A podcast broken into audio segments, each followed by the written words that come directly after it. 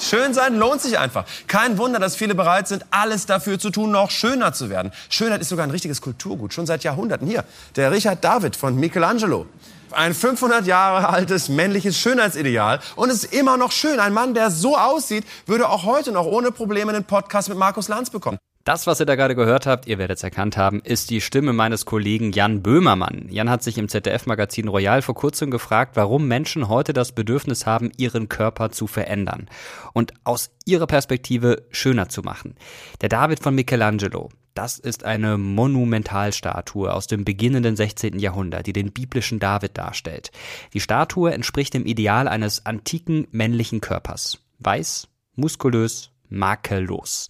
Viele würden wahrscheinlich sagen, das ist ein schöner Mann mit einem schönen Körper und einen schönen Körper zu haben, scheint in unserer Gesellschaft von Vorteil zu sein. Pretty Privilege. Schönen Menschen glaubt man eher. Schöne Menschen haben es im Leben einfach leichter. Pretty Privilege gibt es wirklich überall.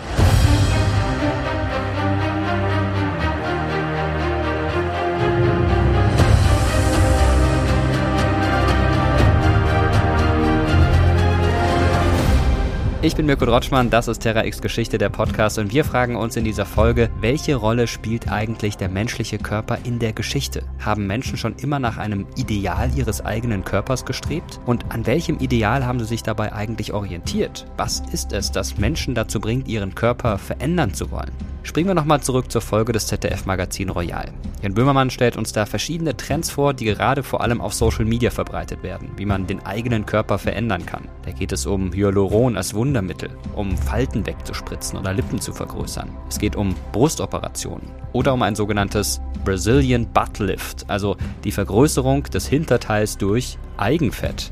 Es geht um Veneers oder gar Kronen, bei denen die eigenen Zähne mit Keramik verblendet werden und dafür teils auch gesunde Zahnsubstanz bis auf einen Stumpf abgeschliffen werden muss. Das klingt ziemlich heftig, finde ich, und vielleicht geht's euch wie mir, vielleicht habt ihr euch mit all diesen Dingen noch gar nicht so richtig beschäftigt. Vielleicht kennt ihr aber auch Bilder solcher Prozeduren von Social Media oder sogar persönlich jemanden, der seinen Körper schon hat operativ verändern lassen. Verschiedene Studien haben übrigens ergeben, dass Social Media und natürlich Castingshows für Models wie Germany's Next Top Model ein bestimmtes Schönheitsideal besonders oft zeigen, nämlich das eines schlanken Körpers. Aber Schönheitsideale unterscheiden nicht nur zwischen dick und dünn, sie beinhalten auch genaue Vorstellungen davon, wie groß jemand sein sollte, welche Farbe die Haut oder das Haar haben sollte und wie das Gesicht geschnitten sein muss, um als schön zu gelten. Habt ihr zum Beispiel schon mal was vom goldenen Schnitt gehört? Bei mir war das damals im Kunstunterricht 12. Klasse, weiß ich noch genau, eine Theorie, die besagt, dass es eine ideale symmetrische Anordnung der Augen, Nase und des Mundes gibt, damit ein Gesicht als schön gilt. Und das kann man auch übertragen auf sämtliche andere Dinge. Wenn man also zum Beispiel ein Foto macht oder irgendwas filmt, dann kann man diesen goldenen Schnitt einhalten und dann sieht es immer, zumindest laut dieser Theorie, ideal aus. Das ist ziemlich interessant, vor allem in Bezug auf den Körper. Und der Umkehrschluss daraus ist auch, nach dieser Theorie wird eine Abweichung von der Norm als unästhetisch empfunden. Ich frage mich, woher kommen eigentlich solche Ideen? Und woher kommt das Bedürfnis vieler Menschen, den eigenen Körper zu verändern, ihn zu schmücken oder einem Ideal anzupassen? Um eine Antwort auf diese Fragen zu bekommen, haben wir einen Experten und eine Expertin eingeladen. Und zwar den Historiker Jonas Borsch, der zur Antike und zum Frühmittelalter forscht. Er kann für uns einordnen, was es mit den weißen, muskulösen antiken Statuen auf sich hat. Und wir sprechen mit der Körperaktivistin Melodie Michelberger darüber, wie Körper in der heutigen Gesellschaft wahrgenommen und bewertet werden. Wenn ich an Körperideale denke, denke ich auch an Körpermodifikationen, also wie der eigene Körper von außen verändert und damit natürlich ganz subjektiv verschönert wird, zum Beispiel durch Schmuck, durch Make-up, durch Tätowierungen oder eben auch durch operative Eingriffe. Auch ein Ohrring ist schon eine Art der Körpermodifikation. Logisch, so einfach kann man das nicht wieder rückgängig machen. Bei Ausgrabungen haben Wissenschaftlerinnen und Wissenschaftler in der inneren Mongolei Ohrringe gefunden, die Menschen schon vor 8000 Jahren getragen haben sollen. Schauen wir in die Geschichte, können wir sehen, dass in vielen Regionen der Erde und in verschiedenen Epochen der Geschichte Menschen ihren Körper auf unterschiedlichste Arten verändert haben. Kleopatra hatte schwarz geschminkte Augen, Nofretete ebenfalls. So wurden ägyptische Königinnen oft auf Papyrus dargestellt. Im antiken Ägypten war es üblich, dass Männer und Frauen ihre Augen mit Puder geschminkt haben. Auch in der griechischen Antike verändern die Menschen ihren Körper. Frauen etwa färbten ihre Haare mit Pottasche und gelben Blüten blond. Helles Haar war mit Gesundheit und Jugend verbunden. Der erste Lippenstift, so wie wir ihn heute kennen, wurde 1883 auf der Weltausstellung in Amsterdam vorgestellt. Die Hersteller hatten es geschafft, die rote Pomade mit Hirschteig zu festigen. Schon jahrhundertelang hatten Männer und Frauen mit Pulvern und Naturfarben ihre Lippen bemalt. Seit der Antike wurde die beliebte rote Farbe aus Läusen gewonnen. Eine weitere, vermutlich schon tausend Jahre alte Tradition der Körpermodifikation hat sich im Südosten Myanmars bis heute erhalten. Bei der ethnischen Gruppe der Padaung tragen Mädchen von klein auf schwere Metallspiralen als Halsschmuck. Hals und Schultern werden dadurch unwiderruflich deformiert. Im kaiserlichen China gab es seit dem 10. Jahrhundert eine besonders schmerzhafte Form der Körpermodifikation, den sogenannten Lotusfuß, höchstens 10 cm lang. Kleine Füße galten bei höher gestellten Familien als besonders ästhetisch. Von klein auf wurden die Füße der Mädchen abgebunden. Eine qualvolle Prozedur, unter der die Mädchen und Frauen ein Leben lang litten. Verboten wurde die Praxis zwar schon 1911, aber noch häufig heimlich weitergeführt. Ein endgültiges Verbot des Füßeabbindens und eine Ächtung der Praxis kam mit Gründung der Volksrepublik China 1949. Auch die Haut wurde in vielen Kulturen verändert, um schöner zu werden. Zum Beispiel durch sogenannte Skarifizierungen. Dabei werden teilweise bis heute kunstvolle Formen in die Haut geschnitten oder gebrannt, die sogenannten Ziernarben. Wie zum Beispiel bei dem Baluba im Kongo. Bekannt ist diese Art der Körpermodifikation traditionell auch bei der indigenen Bevölkerungsgruppe der Aita auf den Philippinen. Das Tätowieren, um den Körper zu verschönern, gibt es ebenfalls seit Jahrtausenden. Die Gletschermumie Ötzi gilt als der älteste tätowierte Mensch, der je gefunden wurde. Immerhin rund 5500 Jahre alt. In nahezu allen Kulturen und Regionen der Welt konnten Tätowierungen beim Menschen nachgewiesen werden. Der Begriff Tattoo geht auf das tahitianische Wort Tatau zurück und bedeutet in die Haut ritzen. Den Körper zu verändern, das begleitet die Menschheit also durch ihre Geschichte. Was wir auch sehen können ist, bis heute streben Menschen nach Körperidealen, die es mindestens schon in der Antike gab. Warum das so ist? Darüber sprechen wir jetzt mit Jonas Borsch. Er ist Historiker an der Universität Bern und forscht zu Körperbildern in der Antike und im Frühmittelalter. Hallo Jonas, schön, dass du da bist. Ja, hallo. Wir sprechen heute über Körper und über die Geschichte der Körper und deren Darstellung. Jetzt muss ich gestehen, wenn ich irgendwo in Museen unterwegs bin oder in Städten, in denen es noch so antike Statuen gibt, da bekomme ich oft ein schlechtes Gewissen. Ich stehe da mit meinem Eis drei Kugeln vor einer Statue eines Mannes, der super durchtrainiert ist, totale Muskeln hat und dann würde ich das Eis am liebsten wieder wegschmeißen und denke mir, Mensch, sahen die damals alle so aus wie, wie auf diesen Statuen abgebildet? Sag mir, dass es nicht so ist. Nein, da kann ich dich beruhigen. Das ist natürlich auch in der Antike nicht der Fall gewesen. Wir sehen da eben junge Männer beim Sport und die sollen dann auch besonders durchtrainiert aussehen. Ja, ist auch logisch, man schaut sich vielleicht auch damals lieber muskulöse Körper an, als äh, Körper, die dann nicht ganz dem Idealbild entsprechen. Aber spannend, dass es schon damals ein Idealbild gab. Äh, muskulöse Männerkörper, anmutige, schlanke Frauen. Ich denke da auch an den David von Michelangelo, der ja auch den antiken Körper als Ideal dargestellt hat.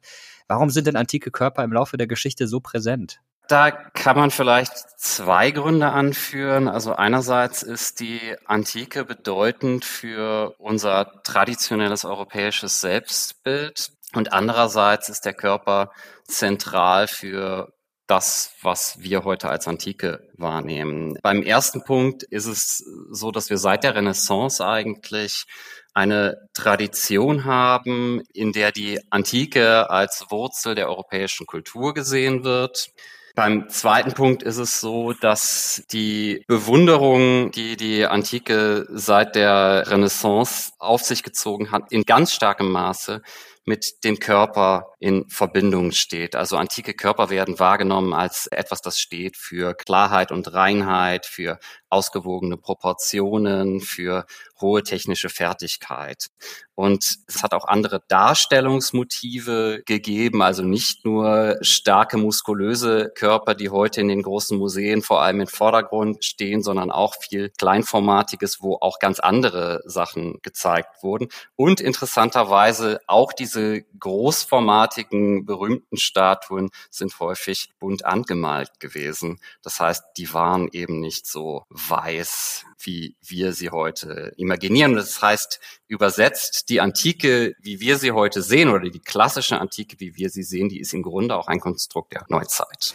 Ja, das ist wirklich ganz spannend. Das habe ich äh, vor einiger Zeit auch mal erfahren, als ich in einer ägyptischen Ausstellung war und dort die Statuen gesehen habe und mir sagte jemand, ja, das musst du dir ganz anders vorstellen. Die waren früher bunt und dann, dann hat man plötzlich ein völlig neues Bild vor Augen. Also das sollte man immer im Hinterkopf haben. Jetzt habe ich mal gelesen, dass die Olympischen Spiele in Athen nackt durchgeführt wurden und ich hatte früher auch eine Geschichtslehrerin, die das immer sehr bildlich beschrieben hat, wie das abgelaufen sein könnte.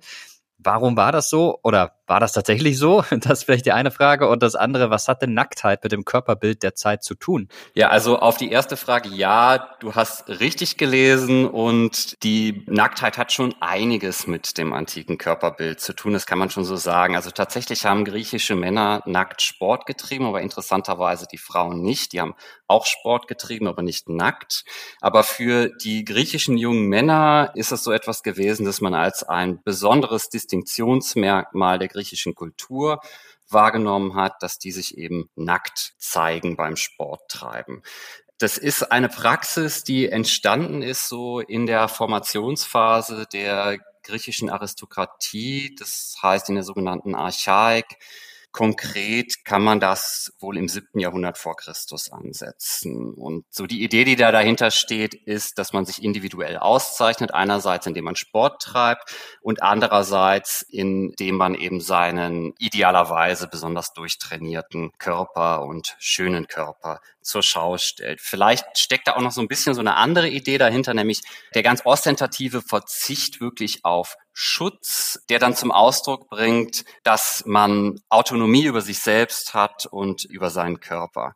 Und wir sehen sowas dann auch in Statuen dargestellt, bis hin eben zu diesen klassischen Statuen des Diskuswerfers und so weiter. Was vielleicht noch interessant ist, ist, dass es aber auch negativere Formen gibt, Nacktheit zu denken, nämlich so als ein Zeichen von Schutz und Wehrlosigkeit. Und das wird dann eher mit Sklaven und Frauen verbunden, denen eben nicht so eine Autonomie zugesprochen wurde in der antiken Wahrnehmung. Das heißt also, die Bewertung von Nacktheit in der Antike ist auch in ziemlich starkem Maße Status abhängig gewesen. Wir gehen mal weg von den Griechen hin zu den Römern und da habe ich beispielsweise eine Statue von Julius Caesar vor Augen. Die gibt es, glaube ich, ziemlich häufig irgendwo in Museen oder zum Teil auch noch in Rom. Ein alter Mann mit kurzem Haar. Gab es in der römischen Antike andere Idealkörper, als wir sie zum Beispiel im alten Griechenland gesehen haben? Ja, also grundsätzlich gibt es da immer Verschiebungen und in der römischen Republik, von der du da sprichst, ist das eigentlich besonders interessant. Also Caesar gehört ja so in die späte Republik und in der frühen Republik oder im Verlauf der römischen Republik kann man tatsächlich sehen, dass sich da was verschiebt oder dass die Römer eine bestimmte Art und Weise gefunden haben, vor allem Eliten darzustellen. Es handelt sich da im Grunde um eine Form der Selbstdarstellung, denn diese Porträts, die von Julius Caesar, die sind natürlich in Auftrag gegeben worden und abgesegnet worden. Das muss man vielleicht dazu sagen, ja. Also es ist jetzt nicht irgendwie künstlerischer Selbstausdruck, sondern so wollten die dargestellt werden. Was da in der Römischen Republik interessant ist, ist, dass da das Gesicht stärker im Vordergrund steht. Die Körper werden da zwar auch dargestellt, aber sie werden bekleidet dargestellt. Zum Beispiel gehüllt in die Toga und das ist dann ein Ausdruck von Status. Das Zentrale in der Darstellung liegt dann wirklich auf dem Gesicht und da werden dann auch mehr individuelle Merkmale sichtbar und vor allen Dingen auch Alterszüge. Was besonders interessant ist, weil das möglicherweise mit gleichzeitigen gesellschaftlichen Phänomenen in Verbindung gebracht werden kann. Also vielleicht spricht das so für eine höhere Wertschätzung alter Körper. Wir haben eine hohe gesellschaftliche Bedeutung in der Zeit älterer Männer unter anderem in der Familie. Der Pater Familias ist häufig sehr alt gewesen und hat umfassende Macht über seinen ganzen Haushalt. Und wir haben natürlich auch diese politischen Führungsfiguren der Senatoren, was sich bekanntlich von Senex, der Alte, ableitet. Und solche Sachen sollen dann eben bestimmte Dinge zum Ausdruck bringen, die ein bisschen woanders liegen, nämlich Autorität und Erfahrung, moralische Integrität und Unverstelltheit vielleicht auch und vielleicht auch so ein Verzicht auf sich herausputzen, das dann ein Zeichen von moralischer Stärke ist. Das Gesicht war wichtiger als der Körper eventuell im Römischen Reich sagst du, wenn wir jetzt noch ein bisschen weiter in Richtung Gegenwart gehen und aus Mittelalter zu sprechen kommen, dann stellen wir fest, das Christentum hat natürlich da eine entscheidende Rolle gespielt. Körper wiederum weniger. Zumindest in den meisten Abbildungen, zum Beispiel in denen, die man in Kirchen findet. Im religiösen Glauben geht es vielmehr um die Seele als um den Körper. Also das, was vielleicht im antiken Rom das Gesicht war, war dann später die Seele im Christentum. Wird der Mensch da in gewisser Weise auch entkörpert oder ist das jetzt ein bisschen viel rein interpretiert? Grundsätzlich gibt es im Christentum schon eine hohe Bedeutung des Körpers, was ich zum Beispiel festmachen würde an der berühmten Doktrin der Auferstehung des Fleisches. Also am jüngsten Tag stehen die Toten auf und zwar nicht nur als Seelen, die sind ja sowieso unsterblich, sondern als Körper, also in ihrer Fleischlichkeit. Da ist das Körperdenken also stark ausgeprägt. Und auch sonst spielt irgendwie Materialität eine große Rolle. Man könnte da zum Beispiel an den Reliquienkult denken. Aber noch ein anderes Beispiel, das ich da sehr wichtig finde, ist die Askese der spätantiken und auch späteren Mönche. Das ist etwas, das darauf abzielt, natürlich die Seele reinzuhalten, aber das geschieht alles über Übungen des Körpers. Also man ist abstinent vom Essen oder auch vom Trinken, man verzichtet auf Schlaf, man verzichtet vielleicht auch auf Körperpflege und all das. Und das macht man, um seinen Körper auf eine bestimmte Art und Weise zu formen und am Ende Raum zu schaffen, damit der Wille Gottes sich darin ausbreiten kann. Also das sind alles wirklich zutiefst körperliche Vorstellungen, die da vorherrschen. Also wir sehen schon eine starke Körperlichkeit des christlichen Denkens. Du forschst gerade an einem spannenden Projekt zu Herrscherkörpern in der Spätantike und im Frühmittelalter. Und in der Projektbeschreibung steht, Monarchie als Institution muss verkörpert werden.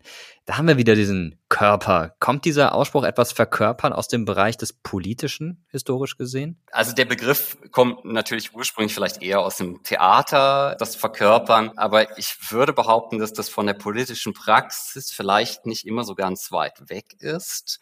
Mir fällt da auch wieder sofort ein Beispiel aus der Antike ein, nämlich das des ersten römischen Kaisers Augustus der laut antiken Quellen gesagt haben soll, als er auf dem Sterbebett lag, ja, er habe seine Rolle gut gespielt sein ganzes Leben lang und jetzt bitte er die Umstehenden um Applaus.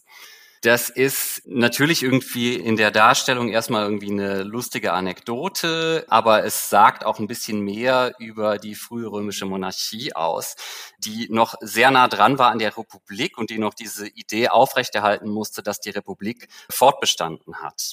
Und das hat bedeutet für Augustus, dass er einerseits als Monarch regiert hat, aber andererseits nicht wie ein Monarch, zumindest gegenüber seinen Peers, den anderen Aristokraten auftreten durfte.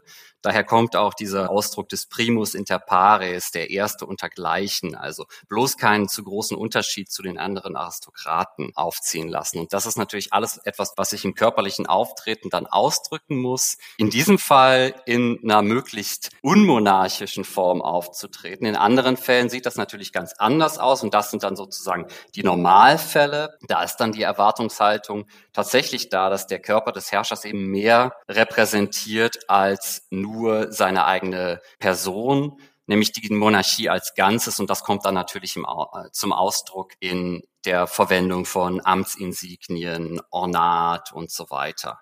Ganz interessant ist da die englische juristische Tradition, die im Spätmittelalter und in der frühen Neuzeit eine ganz interessante Unterscheidung aufgemacht hat, nämlich zwischen dem privaten sterblichen Körper des Königs und dem unsterblichen Amtskörper des Königs, der dann überpersönlich ist und auch an den Nachfolger übergehen kann. Und das ist eine Fiktion, die so weit führt, dass, dass es wirklich juristische Unterschiede zwischen diesen beiden verschiedenen Personen gibt im englischen Rechtsdenken.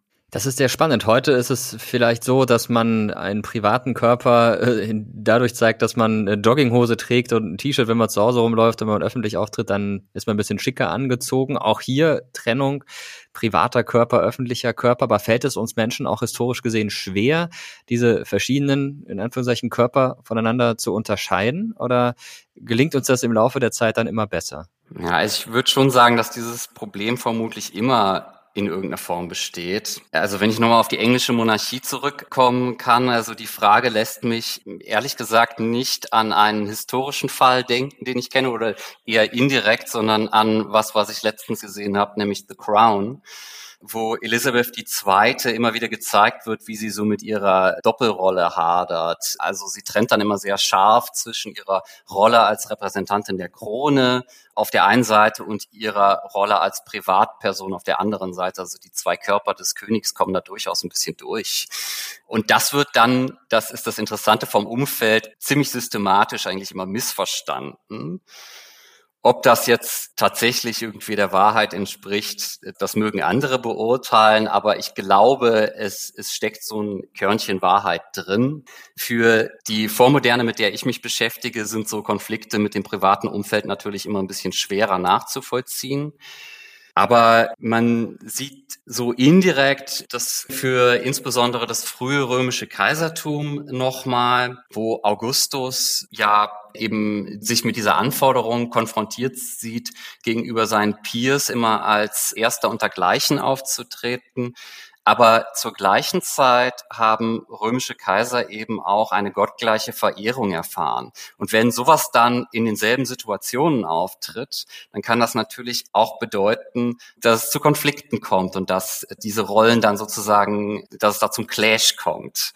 Und das ist in der frühen römischen Monarchie wirklich ein ganz wesentliches Problem gewesen, an dem manche Kaiser auch gescheitert sind. Wir haben jetzt fast nur, muss man an der Stelle mal gestehen, über Männerkörper gesprochen. Im zweiten Interview hier in dem Podcast äh, wird es sehr intensiv um Frauenkörper gehen, aber trotzdem an dich auch die Frage, welche Rolle spielt denn der Körper von Frauen in der Zeit, die du untersuchst? Spielt das überhaupt eine Rolle? Werden Frauen abgebildet und wenn ja, wie? Frauen spielen schon eine sehr große Rolle. Allerdings ist das etwas anders geartet als bei Männern und das hängt natürlich mit der Perspektive vor allem unserer Schriftquellen zusammen. Also diese Schriftquellen in der Antike und auch im Mittelalter sind in allererster Linie von Männern gestaltet worden und auch in allererster Linie für Männer.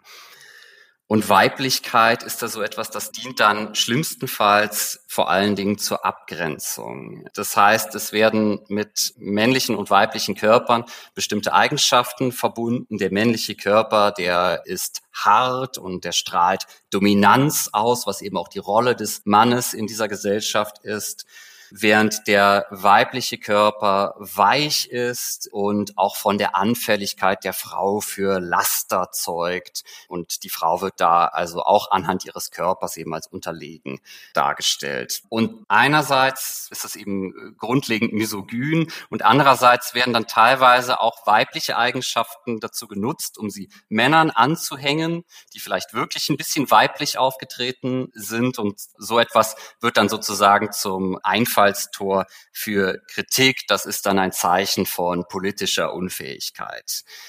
Wir haben aber auch so manchmal schon starke Frauen, die auch in diesen Schriftquellen dargestellt werden. Das sind nicht ganz selten allerdings dann nicht römische Frauen interessanterweise oder nicht griechische, die dann so als Gegenbilder entworfen werden. Also da treten dann irgendwie die barbarischen Mannsweiber auf, die dann die römischen und griechischen Feldherren unterjochen. Und das soll dann in letzter Konsequenz natürlich wieder eine Aussage treffen über diese Männer. Trotzdem kann man natürlich aus sowas schon was gewinnen, weil man natürlich schon eine gewisse Handlungsmacht von Frauen da tatsächlich am Werk sehen kann. Und in den Bildern sehen wir Frauen dann auch viel stärker dargestellt. Da ist Weiblichkeit dann auch positiver besetzt, also sowohl in Repräsentationen von Frauen, die gelebt haben, als auch so in allegorischen Darstellungen von Gottheiten, in mythologischen Darstellungen oder in Alltagsdarstellungen. Und in der politischen Realität der Monarchie sieht man dann auch Handlungsmacht von griechischen und römischen Frauen, vor allem in solchen Momenten, in denen die Dynastie besonders wichtig ist. Also bei Herrschaften, bei denen die Dynastie sehr wichtig ist und in Momenten, in denen eine Dynastie etabliert werden soll, da kommt dann Frauen teilweise in eine enorme Gestaltungsmacht einerseits zu. Also wenn zum Beispiel ein minderjähriger Herrscher herrscht oder wenn sie teilweise auch wirklich selbst auch offiziell herrschen. Oder auch einfach, indem sie zur Darstellung gebracht werden, um auch über ihren Körper zur Darstellung zu bringen, die Fruchtbarkeit der Dynastie. Vielen Dank dir für die Einblicke in die Geschichte des menschlichen Körpers, auch in die Darstellung des menschlichen Körpers und ja, man kann fast sagen, in die Darstellung des männlichen Körpers, denn äh, du hast auch erläutert, warum das so ist. Männer überwiegen hier, zumindest mit Blick auf die vergangenen 2000 bis 3000 Jahre, dann doch sehr deutlich. Danke dir. Sehr gerne. Es ist wirklich interessant, was Jonas da über die männlichen Schönheitsideale in der Antike gesagt hat und wie sie bis heute unsere Vorstellungen von Schönheit bestimmen. Was mir neu war, ist, dass Körper auch etwas Bestimmtes repräsentieren, also im wahrsten Sinne des Wortes verkörpern und eine politische Wirkung haben. Was ich auch nicht wusste, ehrlich gesagt, ist, dass die Menschen Frauenkörper schon damals oft mit Fruchtbarkeit in Verbindung gebracht haben und Frauen damit auf diese eine Funktion reduziert worden sind. Es ist auch Teil unserer Geschichte, dass Männer der Meinung waren und und bis heute zum Teil noch sind, über den Frauenkörper bestimmen zu können. Denken wir zum Beispiel an Heinrich VIII., der zwei seiner sechs Ehefrauen hinrichten ließ. Anne Boleyn, weil sie ihm keinen Sohn und Thronfolger gebären konnte, und Catherine Howard, weil sie Heinrich VIII. angeblich betrogen hatte. Die Vorstellung, über einen anderen Körper entscheiden zu können, die gibt es in unserer Gesellschaft bis heute. Wir haben in Deutschland mittlerweile zwar eine klare Gesetzgebung und jeder Mensch hat das Recht, über den eigenen Körper zu bestimmen, aber oft sieht die Realität noch ganz anders aus. Um ein ganz extremes Beispiel zu nennen, im Jahr 2020 wurden allein in Deutschland 139 Frauen durch ihren Partner oder Ex-Partner umgebracht. Körper, ob von Männern oder Frauen, werden bis heute diskriminiert. Zum Beispiel, wenn Menschen eine Behinderung aufweisen oder eine schwarze Hautfarbe haben. Es gibt Studien, die zeigen, dass die heutige Diskriminierung von dicken Menschen auch mit der Kolonialisierung zusammenhängt. Fresssucht. Vergnügungssucht. Damit verband der französische Philosoph Denis Diderot im 18. Jahrhundert schwarze Frauenkörper. In den USA und Westeuropa war er mit dieser Meinung nicht alleine. Es war die Zeit der Aufklärung und des zunehmenden Sklavenhandels von Afrika in die neue Welt. In dieser Zeit entstand die Ablehnung von schwarzen Frauenkörpern. So beschreibt es die US-amerikanische Soziologin Sabrina Strings sehr ausführlich in ihrem Buch Fearing the Black Body, The Racial Origins of Fat Phobia, die Angst vor dem schwarzen Körper, der rassistische Ursprung der Ablehnung von dicken Menschen. Auf der einen Seite, schreibt sie, habe im 18. und 19. Jahrhundert die Kolonialisierung zugenommen.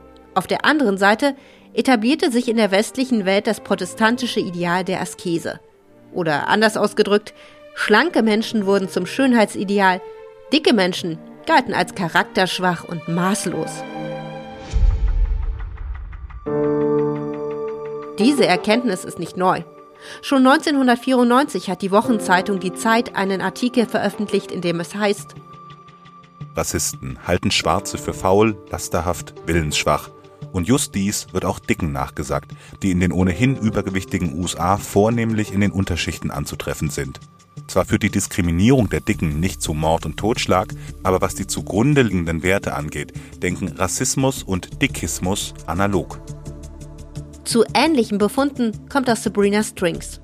Sie hat herausgefunden, dass in Magazinen und in der wissenschaftlichen Literatur Ende des 19. Jahrhunderts in den USA die Dickheit von schwarzen Frauen als größte Belastung des Gesundheitssystems angesehen wurde.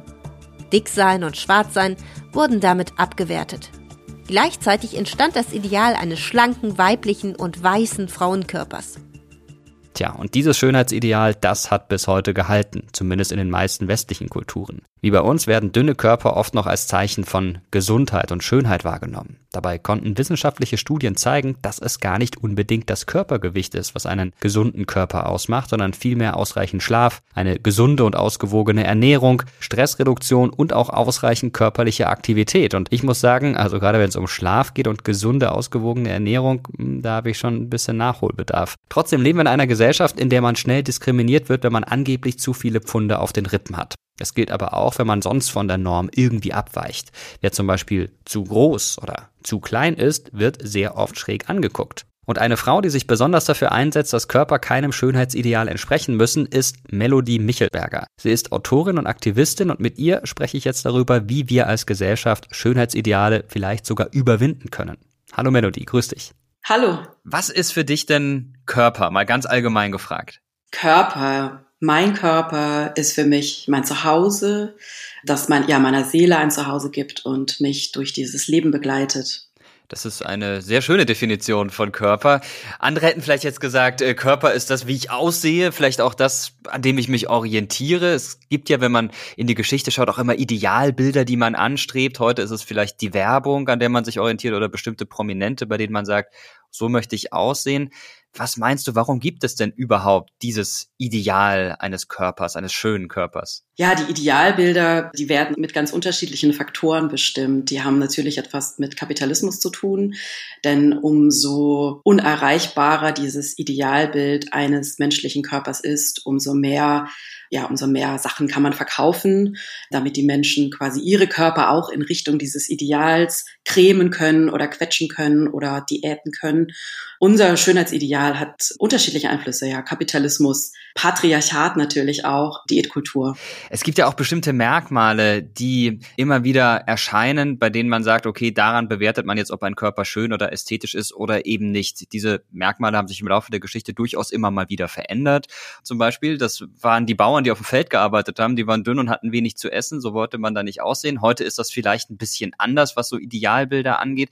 Aber würdest du bestimmte Merkmale ausmachen, die im Laufe der Geschichte unveränderlich waren und sind, die bei der Bewertung von Körpern eine Rolle spielen? Ja, klar. Also es ist ja so, dass der Wert eines Menschen vom Äußeren abhängt. Und nicht nur das, sondern dass eben auch genau bestimmte Charaktereigenschaften mit einem bestimmten Aussehen gleichgesetzt werden. Zum Beispiel werden Körper, die dick sind, so allgemein in unserer Gesellschaft als etwas gesehen, das nicht gut ist, dass Menschen, die einen dicken Körper haben, disziplinlos sind, faul sind, ja, sich einfach quasi nicht beherrschen können und auch nicht gesund sind.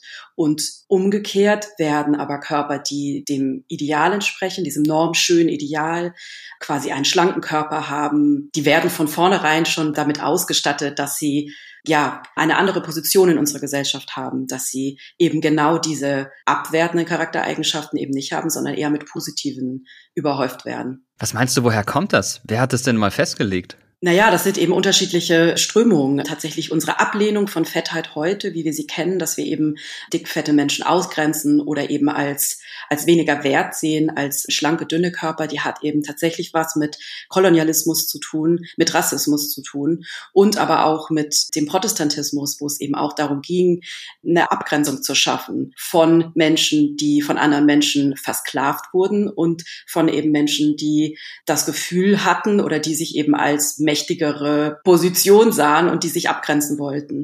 Und daher kam also schon vor hunderten von Jahren eben diese Ablehnung von Dickheit. Wenn wir gerade über dieses Thema Gewicht sprechen, fallen mir jetzt zum Beispiel ein Otto von Bismarck oder Hermann Göring. Das waren zwei Männer in der Geschichte, die sehr mächtig waren, aber auch ziemlich viel gewogen haben. Otto von Bismarck, über ihn ist bekannt, dass er Unmengen zum Frühstück schon Speck und alles Mögliche gegessen hat, aber man hat es ihm nie wirklich negativ angekreidet. Im Gegenteil, er war ja ein angesehener Staatsmann. Gilt das, was du gesagt hast, tatsächlich für Männer und Frauen gleichermaßen oder sind Männer da eher ausgenommen? Naja, wer hat die Entscheidungshoheit über den weiblichen Körper? Ist, wir leben in patriarchalen Strukturen. Frauen haben nicht die gleichen Rechte über ihre Körper wie Männer und natürlich spiegelt sich das auch in dem Schönheitsideal wider, dass Männer, die nicht dem Ideal entsprechen, es gibt ja durchaus durchaus auch ein Schönheitsideal, das für Männer gilt. Das wird nicht als etwas Negatives oft gesehen, sondern teilweise, wie jetzt gerade bei dem Beispiel, sogar als was, ja, als was Besonderes oder als was wird noch ein bisschen belächelt oder macht sogar teilweise eine Stärke aus. Also bei Männern wird Körperfülle eher als etwas angesehen, was stark ist und was sie eben auch mächtig macht also das Verkörperung quasi von Macht, Manifestierung von Macht in ihrem Körper, bei Frauen eben nicht. Das hat natürlich was mit den patriarchalen Strukturen zu tun. Frauen haben nicht das Recht, über ihre Körper zu entscheiden. Das sieht man an der immer wieder aufkommenden Diskussion um Abtreibung. Aber das Gleiche gilt auch, wie dürfen Frauen Körper aussehen? Wie dürfen Frauen sich anziehen? Was dürfen sie anziehen? Wie viel Körperfülle ist okay? Ich merke das immer wieder bei Online-Bodyshaming oder bei Fettshaming, was mir wirklich fast täglich begegnet in den sozialen Medien, dass mir 95 Prozent der Menschen, der Kommentarschreiber sind Männer, die mir eben sagen, dass ich so, wie ich aussehe, nicht aussehen darf Also sie haben das Gefühl, sie haben das Recht, als wildfremde Person, als wildfremder Mann mir zu sagen, dass ich was falsch mache. Und dann kommen natürlich auch genau diese Stigmatisierung, über die wir gerade gesprochen haben, spielen dann auch wieder eine Rolle. Also dass die mir sagen, ich wäre einfach nur zu faul, um abzunehmen oder ich wäre krank und dürfte deshalb mich nicht zeigen, so wie ich bin. Das finde ich immer wahnsinnig spannend. Das ist so ein einfaches Beispiel, aber daran sieht man eben, wie diese patriarchalen Strukturen im Everyday Life, vor allem Frauen eben wirklich betreffen. Ja, das ist eine Sache, die sich zum Beispiel Helmut Kohl zwar auch mal wieder anhören musste. Der wurde ja Birne zum Beispiel genannt, aber in seiner politischen Arbeit hat ihm das kaum geschadet. Im Gegenteil, du hast ja auch gerade gesagt, dann wird eher so eine Charaktereigenschaft wie robust oder sowas zugeschrieben und dann wird das noch ins Positive gekehrt. Bei Frauen ist es durchaus anders. Du hast das gerade beschrieben und du hast auch ein Buch geschrieben mit dem Titel Body Politics, wo wir jetzt gerade schon bei Politik sind und den Zusammenhang zwischen Körper und Politik. Es gibt ja auch dieses Wort verkörpern. Herrscher müssen, mussten etwas verkörpern. Was ist denn für dich das Politische an Körpern? Alles an Körpern ist politisch. Fallen dir Beispiele ein von Politikerinnen oder vielleicht auch Politikern, bei denen der Körper eine besondere Rolle gespielt hat in der öffentlichen Diskussion? Das sieht man am Beispiel der belgischen Gesundheitsministerin Maggie de Block, die, als ihr Amt antrat, mit unglaublich viel Bodyshaming, Fettshaming konfrontiert war und fast ihr Amt nicht antreten konnte, weil so viele Menschen sie beschimpft haben und ihr gesagt haben, dass sie, so wie sie aussieht, sie ist dickfett, eben nicht die Gesundheitsministerin sein kann. Ein anderes Beispiel, das mir einfällt, ganz aktuell ist Ricarda Lang, inzwischen Bundesvorsitzende der Grünen. Auch bei ihr gab es ja große Diskussionen. Da gab es dann auch ein despektierliches Foto von ihr, auf dem sie, glaube ich, Burger gegessen hat. Und dann gab es sehr unflätige Kommentare. Und auch hier hat sich das, was du vorhin gesagt hast, bestätigt. Es waren fast ausschließlich Männer, die das kommentiert haben.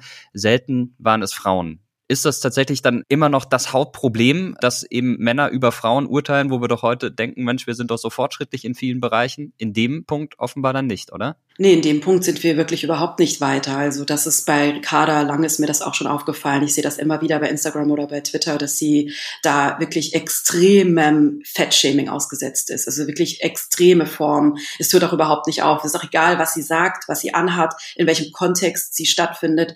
Es wird nicht kritisiert, was sie sagt oder wie sie was sagt oder welche Position sie vertritt, sondern es wird hauptsächlich ihr Körper abgewertet, ausgelacht. Ich finde das unglaublich immer wieder zu sehen. Und natürlich kann man daran eben beobachten, dass für viele Männer heutzutage 2022 es immer noch total normal ist und für sie in ihrem Kopf irgendwie anscheinend total ja legitim ist, den Körper einer für sie fremden Frau öffentlich abzuwerten und öffentlich sich darüber lustig zu machen. Jetzt gehen wir mal vom Gewicht weg hin zu dem, was wir so auf unseren Körpern tragen, nämlich Kleidung.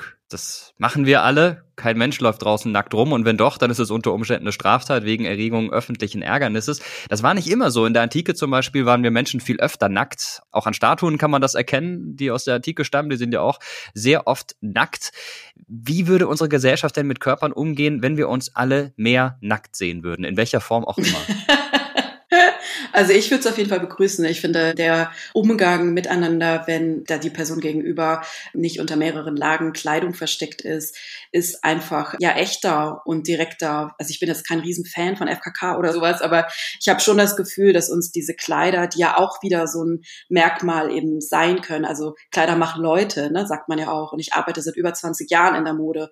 Natürlich hat eben Kleidung auch was damit zu tun, wie wir uns wieder abgrenzen von anderen. Also auch dieses Bewusstsein, ich trage bestimmte Marken, um zu einer bestimmten Gruppe zu gehören, um zu zeigen, dass ich mir das leisten kann. Also die Abgrenzung auch von, von Menschen, die vielleicht nicht so viel Kohle haben oder in einem anderen ja, Status. Ich glaube, es würde uns gut tun, mehr nackt zu sein und überhaupt mehr zu sein mit unseren Körpern. Also die uns durch dieses Leben tragen und nicht so sehr uns wirklich an diesen Äußerlichkeiten festzuhalten, die ja in den Augen von uns allermeistens keine positiven Äußerlichkeiten sind, sondern wir sehen ja oft nur die Stellen an uns, aber auch an unserem Gegenüber, die nicht ich sage in Anführungszeichen schön sind, die vielleicht Makel sind, von irgendeiner Kosmetikfirma ausgerufene Makel sind, aber oft sehen wir gar nicht das, was uns eigentlich aus Menschen ausmacht.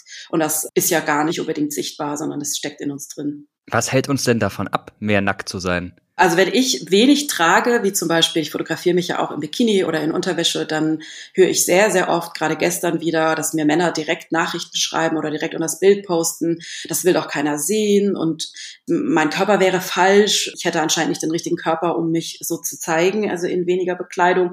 Da sieht man natürlich, dass gerade der weibliche Körper kontrolliert ist und eben wieder dieses kontrolliert von wem wird er kontrolliert, sondern also von Männern kontrolliert.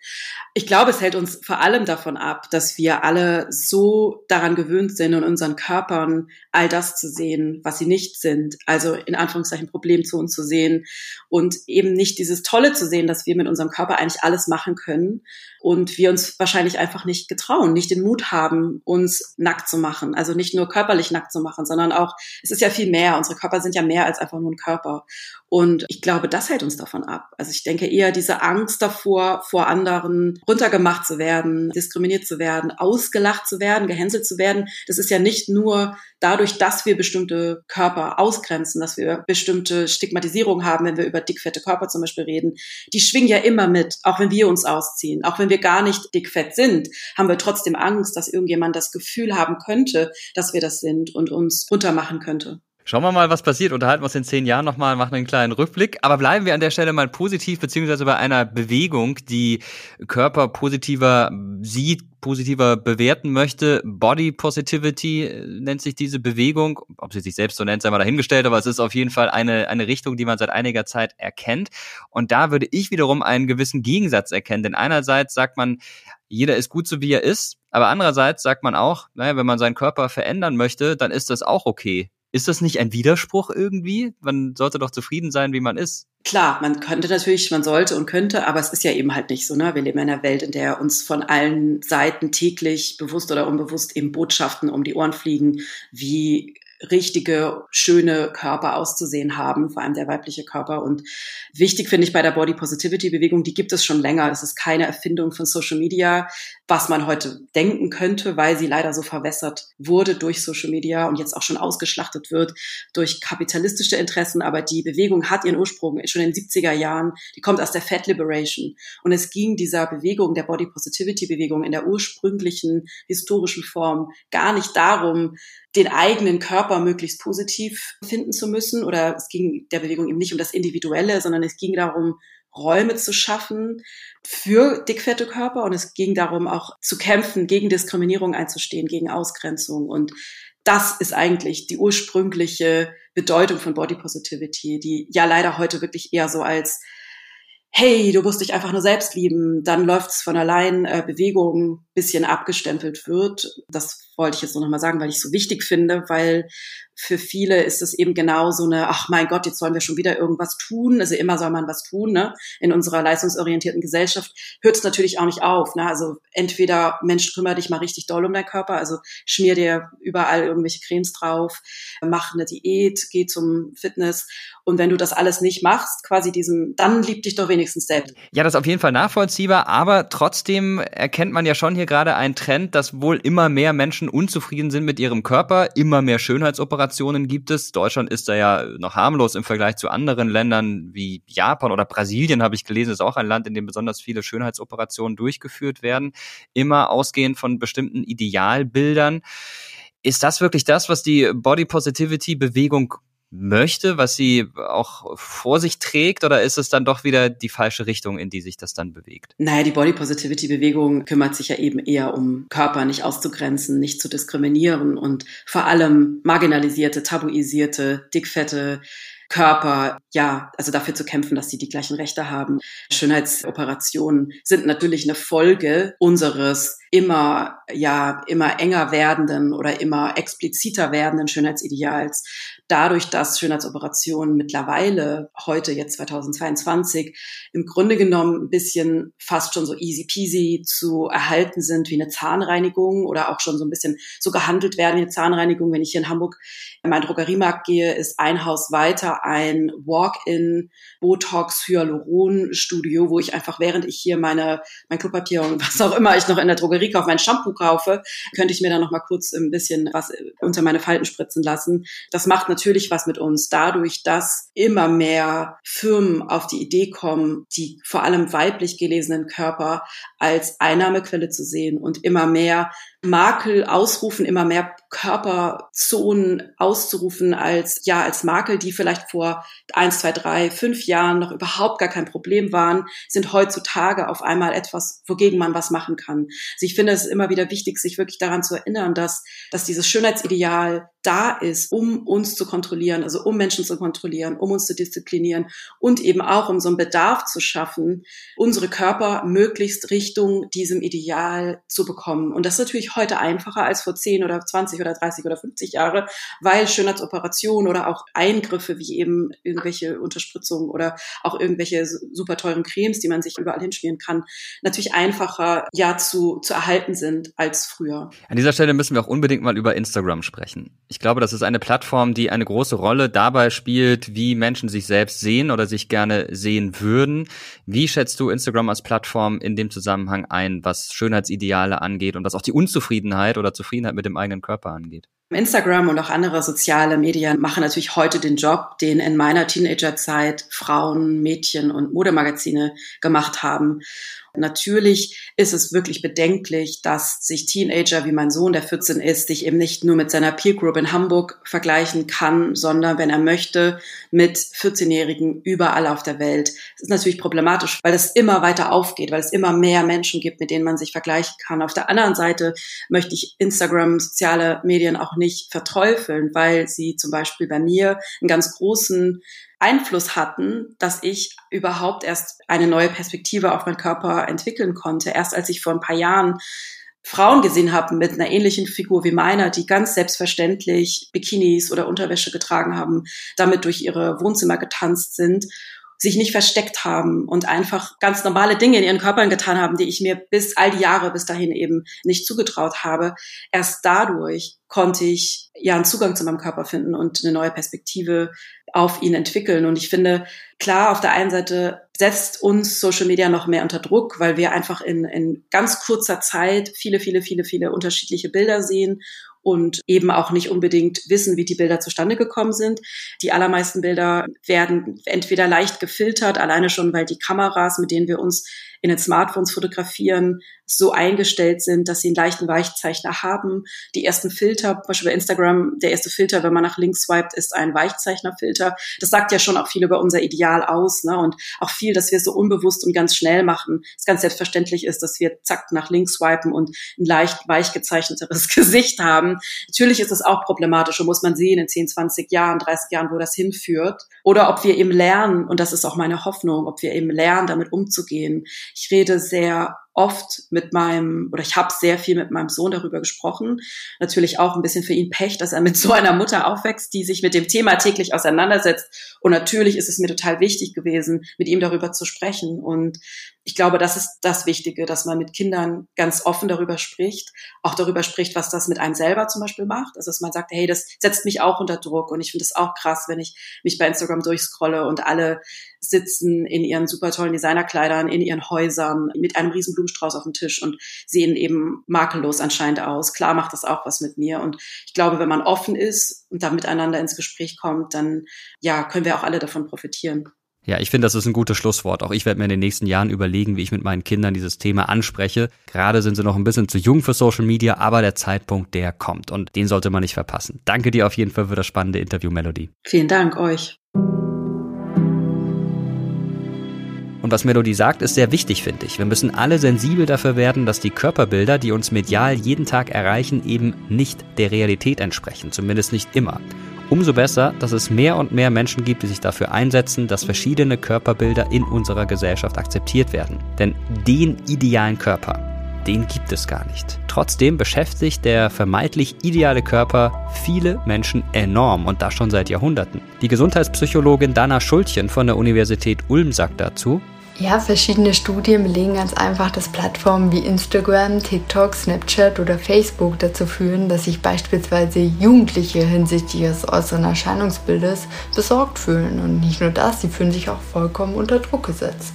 Ja, das trifft vor allen Dingen auf Mädchen und junge Frauen zu. Und letztendlich lässt sich da festhalten, durch die Nutzung sozialer Medien entsteht ein verzerrtes Körperbild was auch eindeutig belegbar ist. Auch in vergangenen, also historischen Zeiten haben wir ja gesehen, dass die Vorstellung eines idealen Körpers Menschen beeinflusst hat und sie dazu gebracht hat, teilweise sogar gesundheitlich gefährdende Veränderungen am eigenen Körper durchzuführen. Und das ist heute nicht anders, sondern im Gegenteil, nach aktuellen Studien nehmen gerade vor allem die nicht chirurgischen Eingriffe zu zum Beispiel wenn Gesichtsfalten mit Hyaluron unterspritzt werden. Das ist oft auch gefährlich. Noch gesundheitsgefährdender kann es bei chirurgischen Eingriffen werden. Beim Brazilian Butt Lift, von dem ich ganz am Anfang dieses Podcasts schon erzählt habe, ist die Chance 1 zu 3000 an der Operation zu sterben oder an den Folgen der Operation. Das ist ziemlich hoch. Warum nehmen Menschen so ein Risiko auf sich? Dana Schultchen sagt, auch hier haben soziale Medien einen gewissen Einfluss. Und natürlich gab es das jetzt auch schon früher, ähm, wenn wir einen Blick auf Zeitungen oder Magazine und ideale Körperbilder geworfen haben. Aber heute hat das eine ganz andere Dimension, denn wir werden durch die Steuerung der sozialen Medien, durch den Algorithmus viel mehr beeinflusst und damit auch tagtäglich damit entsprechend konfrontiert. Die ehemalige Facebook-Mitarbeiterin Frances Hogan hat vor kurzem Dokumente veröffentlicht, die belegen, dass die Inhaber der Plattformen sozialer Medien ganz genau wissen, welche Rolle Algorithmen spielen. Zum Beispiel in der Frage, welche Bilder wir zu sehen bekommen und welche eben nicht. Und das prägt uns ganz entscheidend. Es liegt natürlich an uns selbst, vermeintlich ideale Körperbilder zu hinterfragen. Aber es liegt auch an den Unternehmen und Medien, die genau diese Körperbilder reproduzieren, ihre Algorithmen zu ändern oder zumindest offenzulegen. Wenn wir uns jetzt nochmal den David von Michelangelo vornehmen, müssen wir dazu sagen, diese Körperdarstellung des biblischen David orientiert sich an dem Idealbild eines antiken Körpers. Es ist eine künstlerische Umsetzung. Dieser Körper hat nichts mit der Realität zu tun. Damals nicht und natürlich auch heute nicht. David sah definitiv nicht so aus. Was sind eure Erfahrungen mit Körperbildern? Schreibt uns gern zum Beispiel auf YouTube im Community-Tab von Mr. Wissen to Go Geschichte. Dort posten wir jedes Mal, wenn eine neue Folge erscheint. Und unter diesem Post gibt es auch eine Kommentarfunktion. Wir lesen jeden eurer Kommentare. Das sagen wir nicht nur jedes Mal, sondern das ist auch so. Und wir freuen uns über alles, was von euch kommt. Lob, Kritik, aber natürlich auch Ideen für zukünftige Episoden. Auch dazu haben wir in den Show Notes dieser Podcast-Folge etwas verlinkt. Ich bin Mirko Drotschmann. Das war Terra X Geschichte der Podcast, eine Produktion von Objektiv Media im Auftrag des ZDF. Ich sage danke fürs Zuhören. Bis zum nächsten Mal.